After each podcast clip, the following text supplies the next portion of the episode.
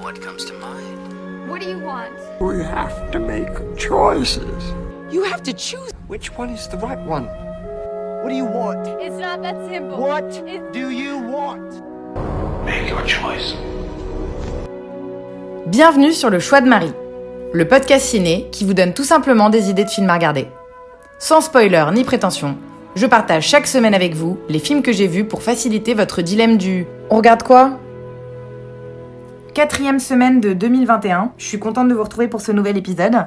Une semaine à nouveau assez variée cinématographiquement avec au programme un thriller dramatique, 7h58 ce samedi-là, une comédie dramatique tirée de faits réels, l'incroyable histoire de l'île de la Rose, un documentaire flippant, The Great Hack, un film d'animation Voyage vers la Lune et un petit mot série pour vous parler de Mindhunter.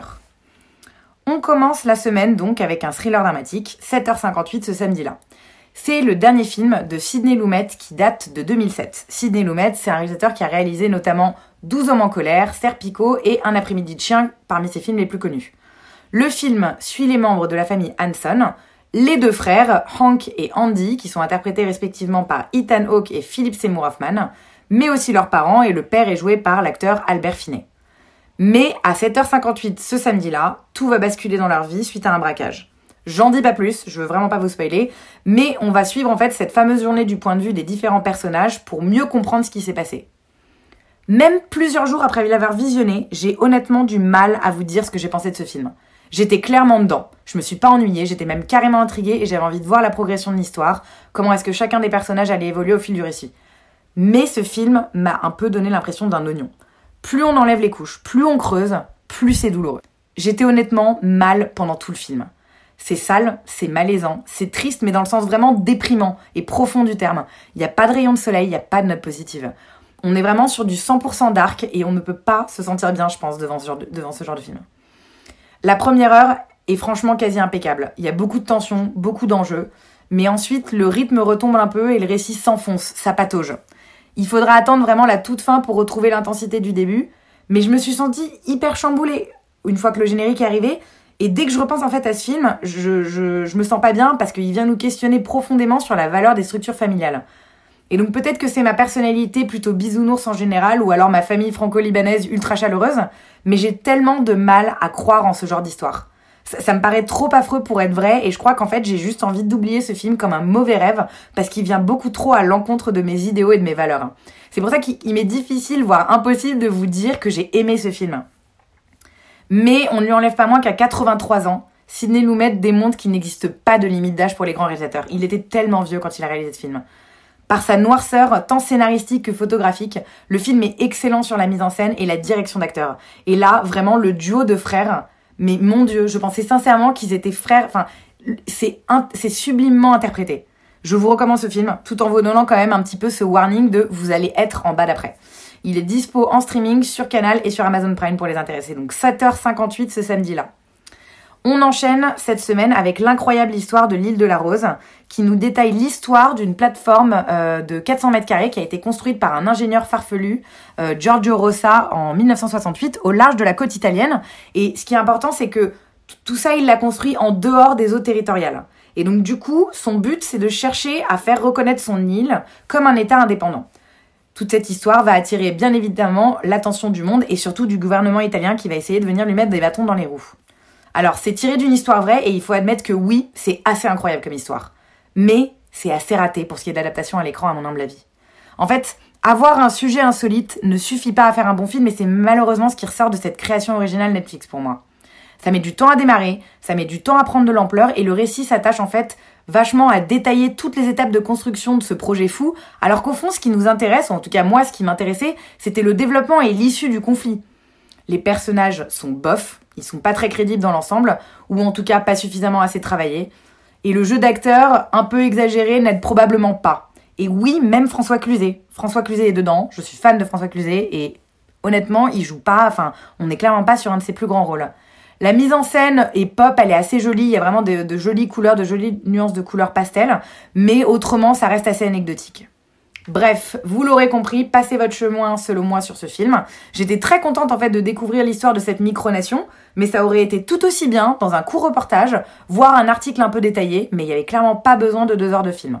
dispo donc sur Netflix.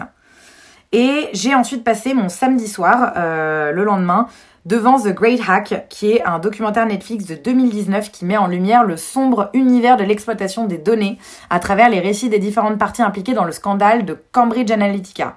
En fait, j'avais pas personnellement euh, autant saisi les enjeux, les enjeux de cette affaire à l'époque. Je me souviens brièvement des audiences de Mark Zuckerberg, mais j'avais pas suivi la totalité des accusations et de ce qui s'était passé.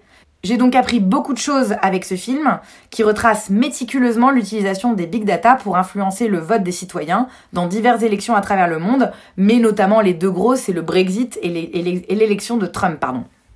Même s'il est un poil trop long à mon goût, euh, c'est un film qui est très bien monté, bien filmé, facile à suivre alors que le sujet est quand même plutôt complexe, ça part un peu dans tous les sens. Et forcément, bah, ça fait ça fait flipper. C'est un film qui fait flipper. On se sent manipulé, on n'a pas hyper envie de fanfaronner à la fin sur notre pouvoir de, liberté ou notre libre arbitre. Je me suis sentie assez mal parce qu'en plus, j'estime parfois être un peu influençable comme personne et du coup, j'arrêtais pas d'essayer de réfléchir à quel moment j'avais pu être manipulée par du contenu qui m'aurait été poussé sur Facebook ou sur Insta. Bref, un documentaire important à voir, je trouve, qui met le doigt sur le rôle dévastateur de cette nouvelle forme de propagande permise en fait par les réseaux sociaux. Il est disponible sur Netflix. Quatrième et dernier film de cette, semaine, euh, c'est Voyage vers la Lune. C'est un film d'animation Netflix qui est dispo donc sur la plateforme depuis octobre 2020 qui raconte l'histoire de Fei Fei, euh, une jeune fille qui a perdu sa mère et qui a du mal à accepter que son père souhaite se remarier quatre ans plus tard. Elle se construit une fusée pour se rendre avec son lapin sur la Lune et prouver l'existence d'une légendaire déesse, qui est en fait le symbole de l'amour éternel au-delà de la mort, et elle découvre alors un univers féerique peuplé de créatures fantastiques. J'ai été amenée à ce film en fait par la chanson principale qui était dans ma playlist de découverte de la semaine Spotify. C'est une très très belle chanson et quand on creuse un peu par la suite, on découvre que les deux réalisateurs du film, euh, Glenn Keane et John Cars, sont d'anciens animateurs Disney, donc ça annonce quelque chose de plutôt prometteur.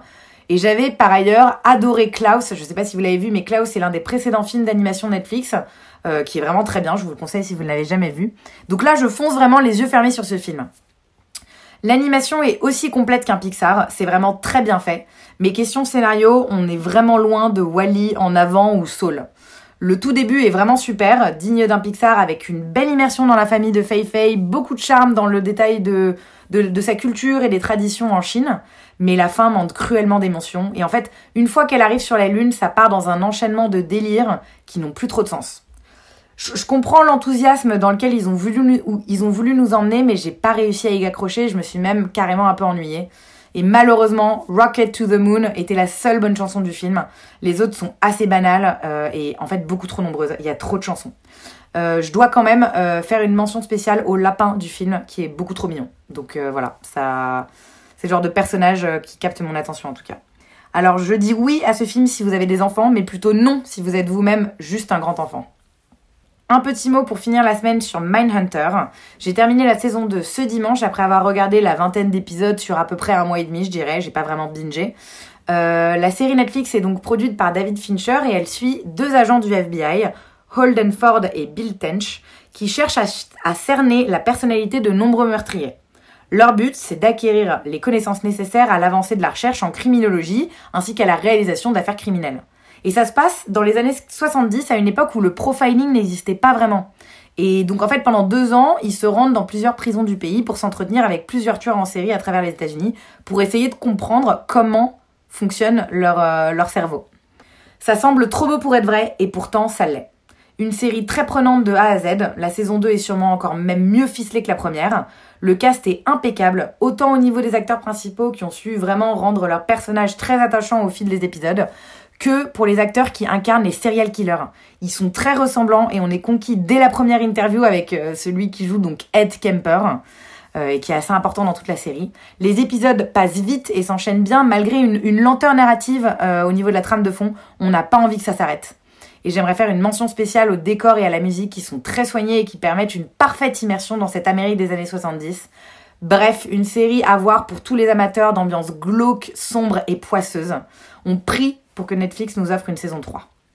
C'est tout pour la semaine euh, numéro 4. Je vous retrouve la semaine prochaine pour la dernière semaine de janvier 2021. Bonne soirée